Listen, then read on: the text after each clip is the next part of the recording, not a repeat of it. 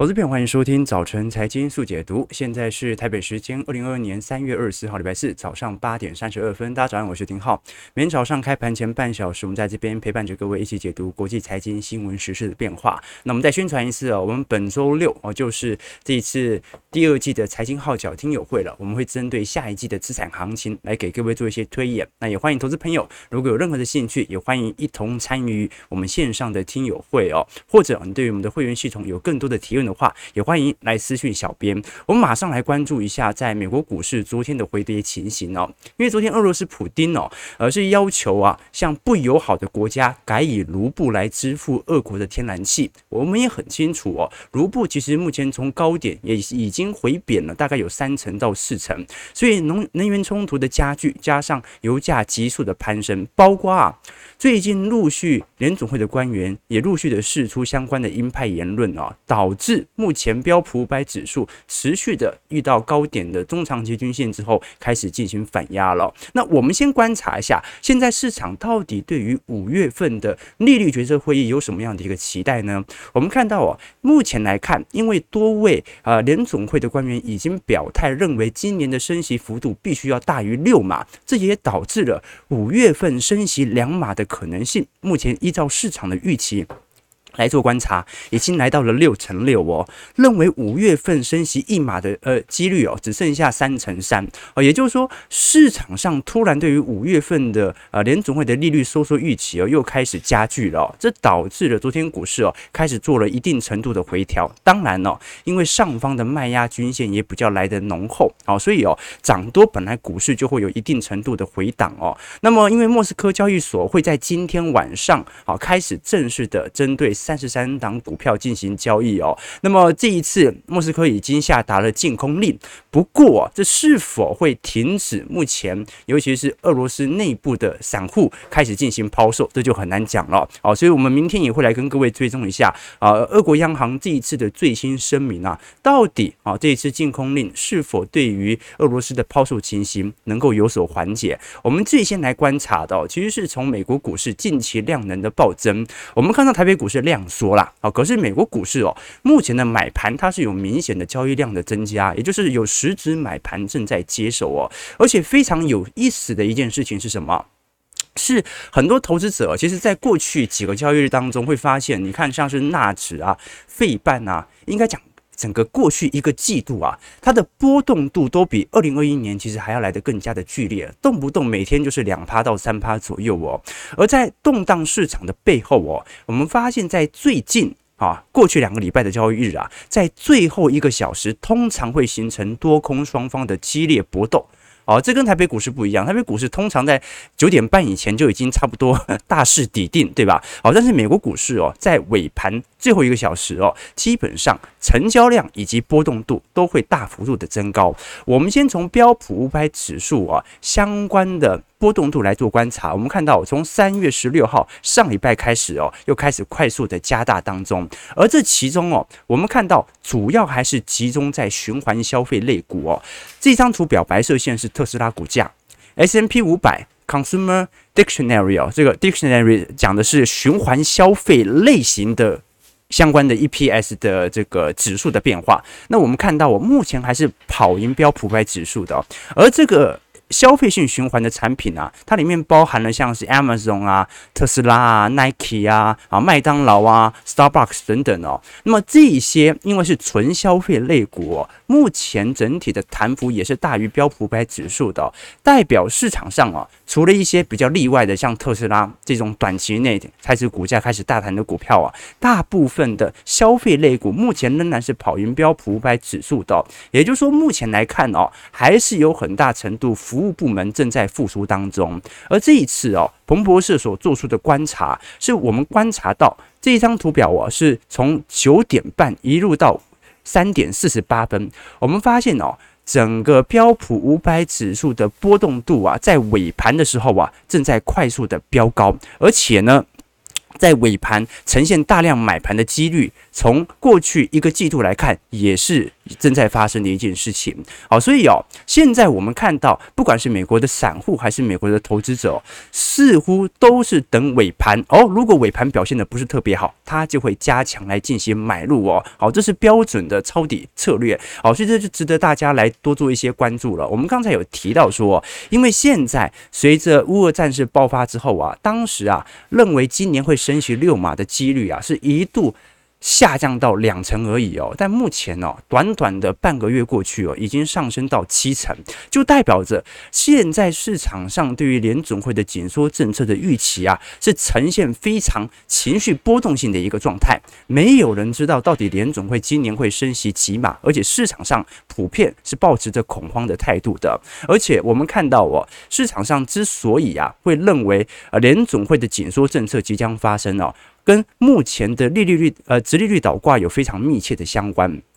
怎么说呢？正由于联总会目前呐、它的紧缩政策的方向已经确定了，那市场上。啊，担心的就不是通膨能不能压下来了，你只要紧缩速度够快，通膨肯定会有所压制。加上第二期啊，去年第二期的通膨率本来就已经高了，所以今年不可能像去年第二季一样高，所以通膨是一定会下来的。那么市场上更担心的是什么呢？市场上更担心的是，随着紧缩政策的加快，有没有可能加速美国的经济进入衰退周期？最后就变成经济衰退，没通膨了，但是通缩了呢？那要如何确定通膨或者说啊衰退这件事情即将要发生呢？我们从五年期以及三十年期的国债收益率差，其实就可以看得出来哦。这个利差已经缩小到二零零七年以来的最低水平。那正常来讲哦，如果逼近二零零七年，那等同于啊逼近逼近的这个经济衰退的一个疑虑哦，也就是我们讲的持利率曲线的倒挂。我我们举个例子哦，市场通常会把殖利率作为一个啊，尤其是经济的领先指标哦。殖利率曲线哦，它讲的就是不同到期日的美国国债哦，他们的每每一个年份的殖利率不一样嘛。你想想看哦，你二年期的美国殖利率跟二十年期的，一定是二十年期比较高啊？为什么？因为它二十年后才会给你钱呐，那你当然要给我不错的一个报酬嘛。所以通常到期日越长的美国国债，它的殖利率越高啊。因为你购买美国国债就等于借钱给美国政府，那当然时间比较长，他就要还你比较多的钱。好，那正常来讲哦，如果联总会进入升息循环的时候，通常整个殖利殖利率曲线会往上移，但是前端的殖利率曲线啊，受到升息的影响比较大，后端的比较小，所以通常啊。如果在升息循环，短天期的殖利率会开始有所升高，长天期的会有所下压，那么这个时候殖利率的利差就会开始缩小了。但是如果啊，殖利率曲线倒挂，就是短天期的国债的给你的报酬率啊，利息的报酬率比长天期的还要来得高，就代表着一个很诡谲的。现象啊，因为明明就是时间比较久的，你要给我的利息比较多啊，为什么现在时间比较近的国债你要给我比较多利息呢？原因很简单，我认为经济会衰退。所以我不要抱那么久，我不认为你还得起哦。所以殖利率倒挂，它讲的就是经济在中长期即将要迈入一个经济衰退的现象哦。所以哦，简单来讲啊，现在殖利率有没有一点倒挂的疑虑？有，也显示市场对于未来的经济啊、看起来不是那么的看好，觉得未来的利率会下滑，所以当下他就会买。这个这个长天期的美国国债，就算它的殖利率在当下低于短天期的殖利率也没有关系，所以这听起来就非常的有道理了。好，那我们现在就来思考一件事情，就是殖利率倒挂会不会在今年度发生经济衰退呢？答案也是不一定，因为按照过去殖利率倒挂的经验，有可能今年殖利率倒挂，明年才经济衰退。好，所以这种事情很难说，只能说市场的心理预期。正在改变。其实我以前跟投资朋友分享过啊，什么叫做景气好，什么叫做景气坏。如果你真的要为景气好下定义啊，如果用微观面来做思考的话，那就是相信自己未来的收入会增加嘛。啊，就是我和大家啊的同同样赚五万块，只有觉得自己未来啊会赚六万块的那个人，他才会花在各种消费身上，也比较愿意去借贷嘛啊。而这之后，他认为他的负担会越来越轻松，那么他就会认为景气会好啊。所以哦，景气好哦。取决从微观到宏观一连串的一个思考，我们从经济数据只是做一个宏观上普遍来确认大多数人的想法为何哦，这个就值得大家来持续做一些关注了啦。好了，那我们直接来看一下美国股市四大指数在昨天晚上的表现。我们看到道琼工业指数哦，昨天下跌四百四十八点，一点二九 percent，收在三万四千三百五十八点。我们看到开始做了些微的回档哦，不过我不认为是因为殖利率倒挂。或者说市场上的恐慌讯息啊，导致这一波的大幅回调哦啊，因为我们也看到过去几个交易日啊啊，不管是道琼、标普，本来就已经涨多了啊，本来就已经涨多了。那也正由于这种情况，呃，其实我会觉得说，让它有一个适度的回调，甚至回调到月均线有所支撑，那都算是一个正常的回档了。毕竟你也不太希望。啊，这个头部形成了这么久，莫名其妙就被突破，有一点反惯性，对吧？我们再看一下标普，标普下跌五十五点，一点二三 percent，收在四千四百五十六点哦。昨天还是守在年线之上啦，好，所以标普可以给它一个比较宽的距离哦，看这一波年线能否守得住。我们再看一下纳指，好，纳指这一波反弹，呃，幅度很大，好，但是从线形图来看比较疲惫哦，目前仍然没有突破到季线之上。而且呢，中长期均线我们看到，不管是半年线还是年线啊，都有明显下弯的一个疑虑在哦。所以按照等幅测距来看的话，因为它是从去年六月份到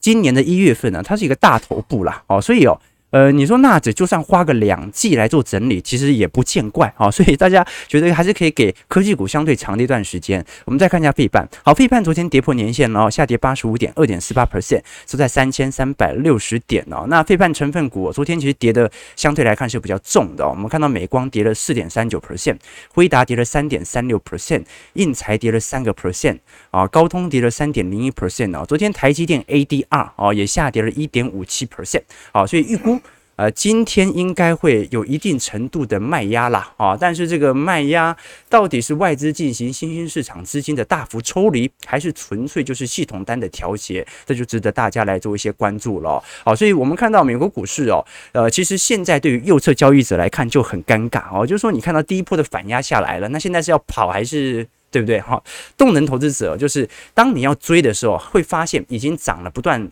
一一小段时间了，而当你去追进去的时候，马上受到了第一波的反压，好，所以我们才讲说，为什么我们不断的追寻去周期投资？周期投资不是不输啊，哦，这一次股市下跌，浩哥有没有资产上的损减？当然有，很明显，但是呢，我们亏的比整个大盘还要来得少，这就是我们的在过去几次低基期建仓的主要目的。周期投资不是不输，是少赔多赚，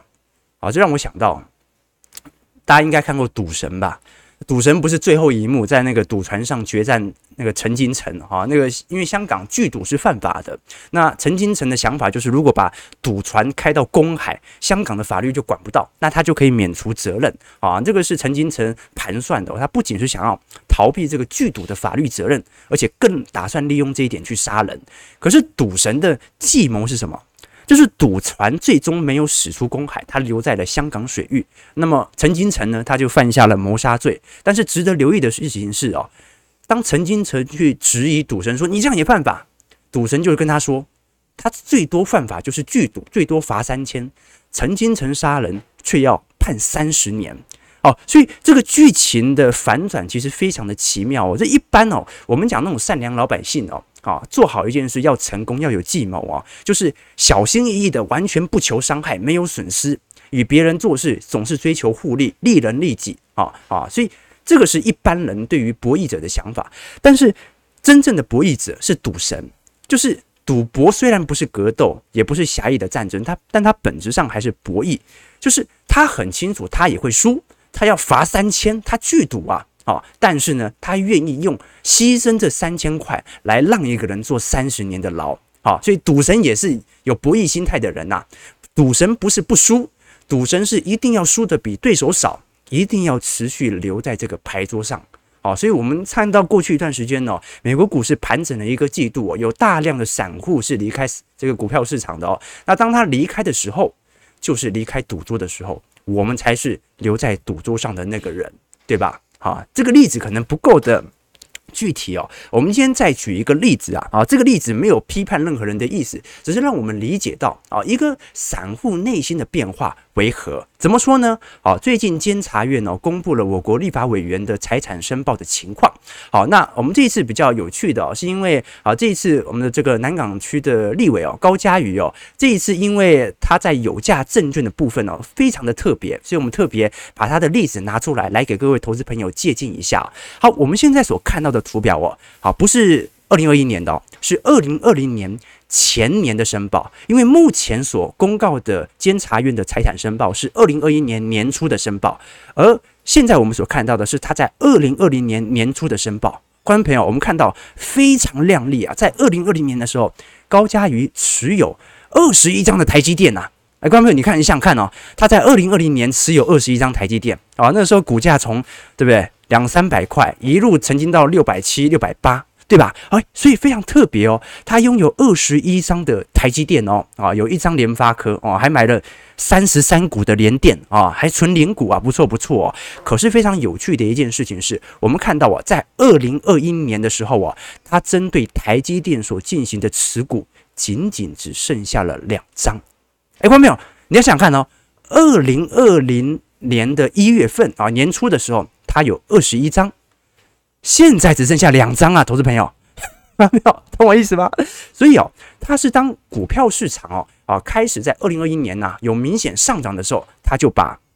在年初的时候，或者说在二零二零年底的时候、年中的时候啊，他就选择性的把台积电的股票给出清了。而我们看到他在二零。二一年呐、开始大幅度建仓的股票，诶，其实有蛮多都非常不错、我们看到，哦，像是很多的钢铁股，哇，他是钢铁股的爱好者啊。中钢有十张啊，然后有春元、有关田钢啊，有夜辉啊、大成光、星光钢，哇，根本就是钢铁世家哦。所以他持有了非常多的钢铁股哦，但是很难说他有没有被套在当时的高点，对不对？因为这是在呃这个二一年初的一个持股的一个变化。我们看到哦。不只拥有钢铁股，它还拥有的大量的航运股，比如说我们看到阳明呐，哦，它有二十张哦，好，这个万海它也有个五张哦，哦，台华投控哦，啊，这个这个一股不卖，这个奇迹自来的，它也拥有十张哦，元大金。啊，大家这个如果是金融股爱好者哦，元大金是让我们少数非常失望的金融股啊。为什么？因为元大金到现在为止都还没填息啊。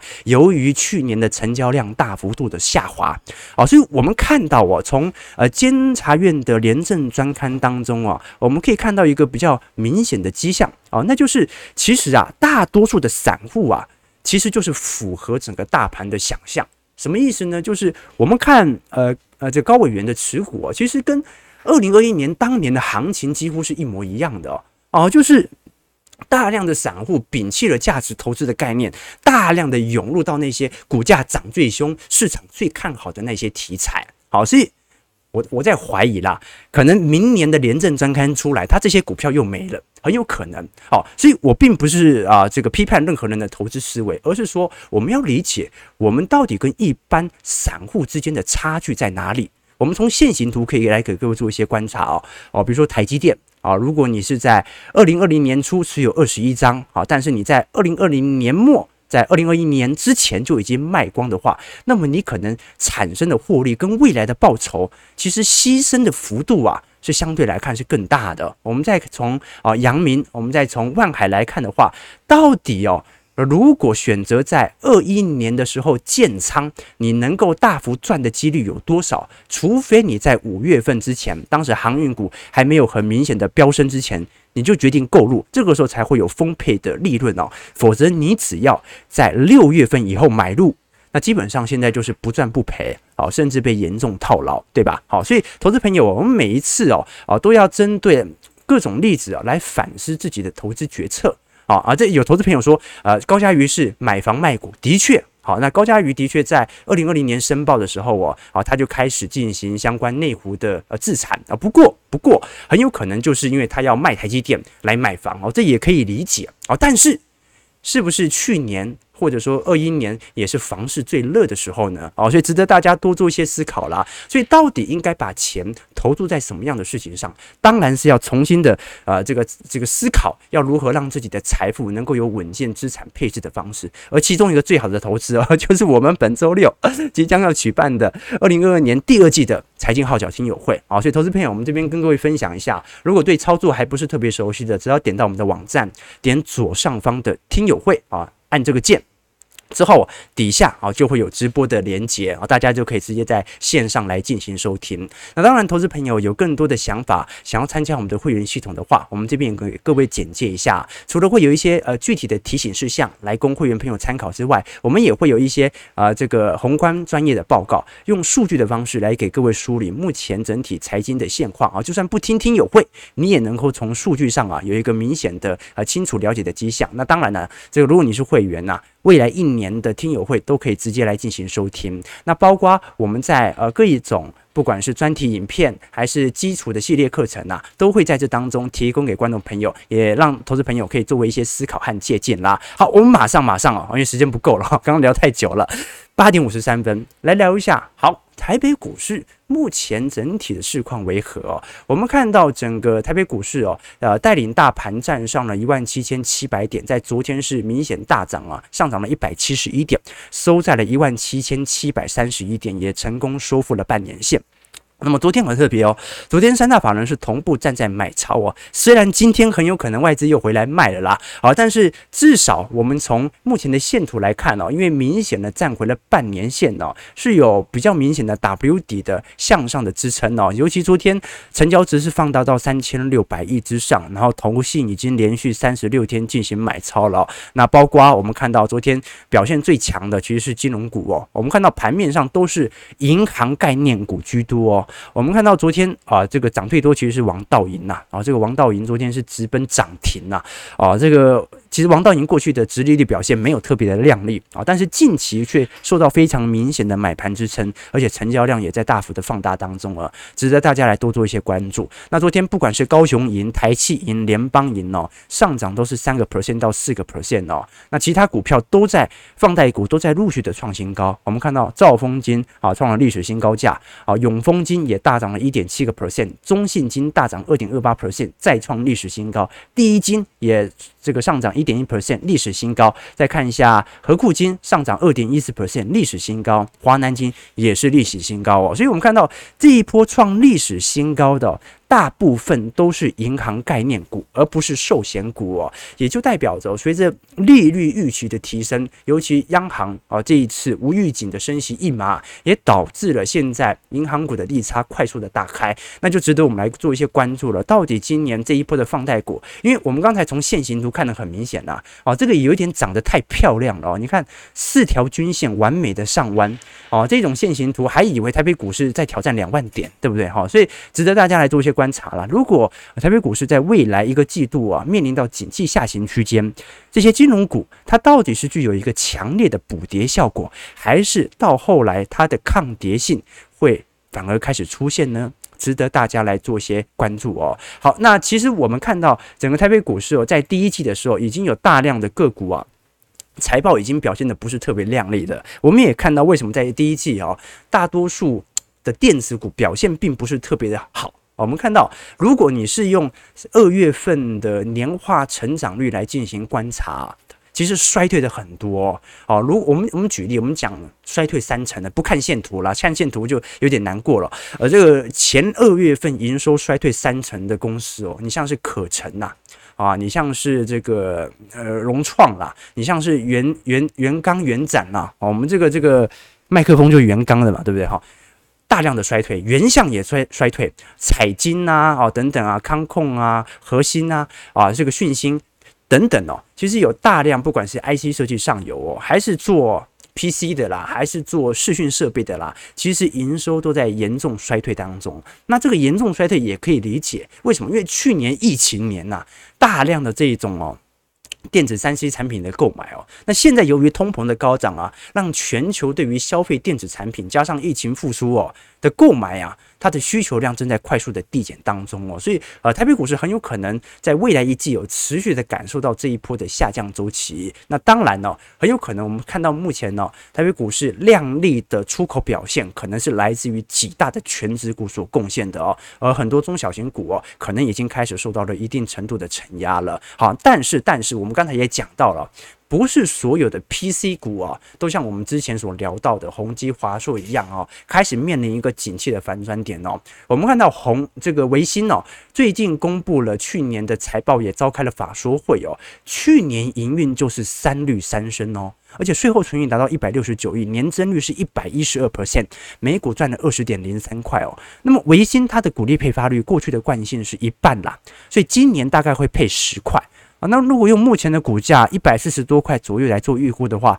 连维新今年的值利率都会高达七点四个 percent 哦，哦，所以我们才跟投资朋友分享说啊，因为第一个维新它在各个区域的分散性都非常的明显，不管是在美洲。啊，新兴市场的亚洲还是欧洲地区哦，好，它的整个版图的分散性是非常明显的。那加上哦，我们看到它的呃营业毛利率的成长率哦，正在高幅度的提升当中，这也导致了一件事情呐，那就是现在我们唯一能够期待这些 PC 股啊能够有量丽成长的，可能还是集中在特定产业。而如果以整个主流的笔电厂来做观察的话，可能已经过了整波景气周期的顶点了啊，这个。就值得大家来多做一些关注了。所以电子股在未来两到三个季度的观察，可能就真的要找那种目前呐单月月增率仍然持续在增长的这些企业了。好，八点五十八分，我们来看一下投资朋友的几个提问啊，来跟投资朋友做一些交流。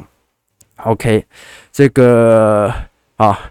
啊，Cold Lepra 说，为什么立委都不买 ETF？我也好奇呀。啊，我想说，立委的资金其实也没有想象中像大户来的这么多啊。照理来讲，购买 ETF 是一个更好的选择啊。所以我现在呼吁哦，所有的立委可以多多的参考游庭皓的财经号角直播节目啊，大家这个了解一下财经时事的现况啊，也培养自己的投资思维嘛，对不对？大家多多推广哦。OK，好，这个宣娟令说，那赌神有料到陈金城跟巴拿马总统有交集吗？啊，是这样子吗？问题是没开到公海啊，投资朋友啊，所以哦，他要先在这个三十年的这个监狱之后啊，出来才能够跟巴拿马总统有一点交集啊，对不对哈？而且虽然那艘船是在巴拿马注册的啦，好，但是根本就没有离开这个香港的水域嘛，对不对？OK 啊，好，OK，呃。哎，大家可不可以了解震惊的话题？我们听友会都要到了，我知道投资朋友有很多的提问啦，哦，可能在直播也不好意思说，所以如果你是有参加我们听友会，或者你是我们的会员朋友的话，也欢迎各位可以把你的问题寄信到我们的财经号角的信箱，我们会在听友会当中啊，一一来跟各位解答我们对于第二季资产行情的看法。好，其实我们今天讲了很多概念上的东西哦，其实就是在告诉各位啊，我们研究总体经济啊。不是要因为总体经济来快速的判断明天股市涨还是跌，而是借由总体经济来了解我们在整个投资市场是多么的微小。你的想法是不足以撼动股票市场的，但是大众的想法是可以的。而你要选择什么时候进行资产的购入呢？就是让大众的想法同时保持在低迷的时候，这个时候进行购入，这个时候你就会买到。股票市场上的便宜价。好，我们看到台北股市开盘下跌二十点哦，啊，今天成交量能哦看起来呃有所放大，也是有三千五百亿以上哦，收在一七六七一。好，值得大家来持续观察一下台北股市在今天，由于昨天台积电 ADR 呃的重跌所形成的卖压，以及。啊，没有意外的话，今天那只因为台北股市有受到承压嘛，应该还是买超的。我们就看这一波啊，到底台北股市散户的热情可以接多久了？感谢各位今天的参与。如果你喜欢我们节目，记得帮我们订阅、按赞、加分享。我们就明天早上八点半早晨财经速解读再相见。祝各位投资朋友看盘顺利，操盘愉快。